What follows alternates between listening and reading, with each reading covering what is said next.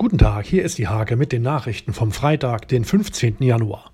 Der 43-jährige Jan Wendorf will Bürgermeister in Nienburg werden. Er will im Herbst die Nachfolge seines derzeitigen Chefs Henning Onkes antreten.